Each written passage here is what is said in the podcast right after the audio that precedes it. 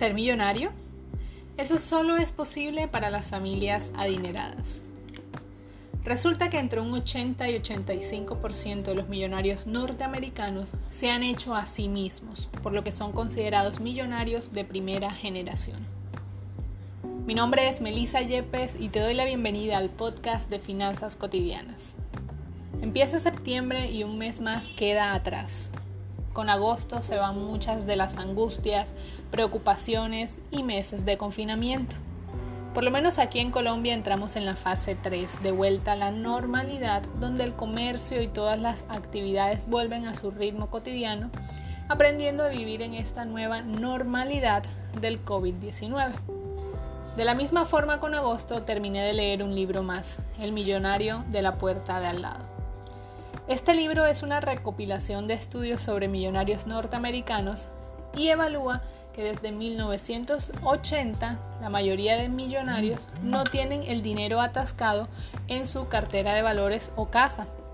Ellos tienen un modo diferente de pensar y los puedes encontrar viviendo en barrios, abro comillas, normales, y no de personas ricas porque en promedio tienen dos veces y media más dinero invertido en el mercado inmobiliario que en sus propias casas. Y este libro lleva este nombre porque consideran que a este grupo de personas del común las puedes encontrar viviendo literalmente en la puerta de al lado de tu casa.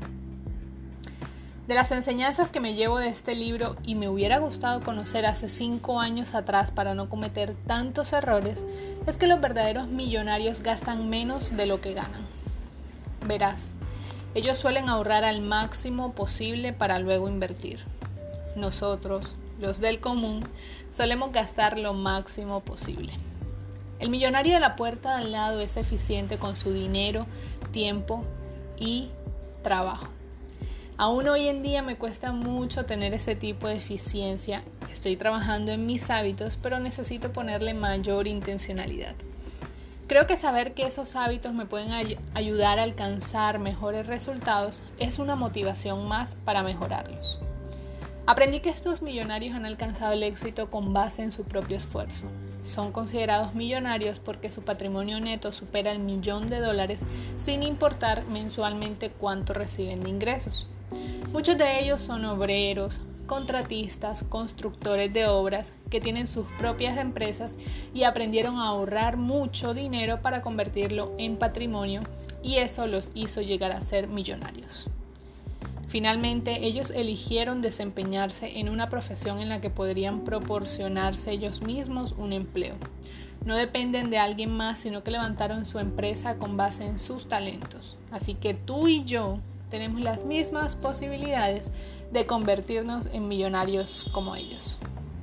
Ojalá a mis 25 años alguien me hubiera mostrado esto, me hubiera enfocado más en tener capital que en gastar para mostrar un estilo de vida, de vida alto.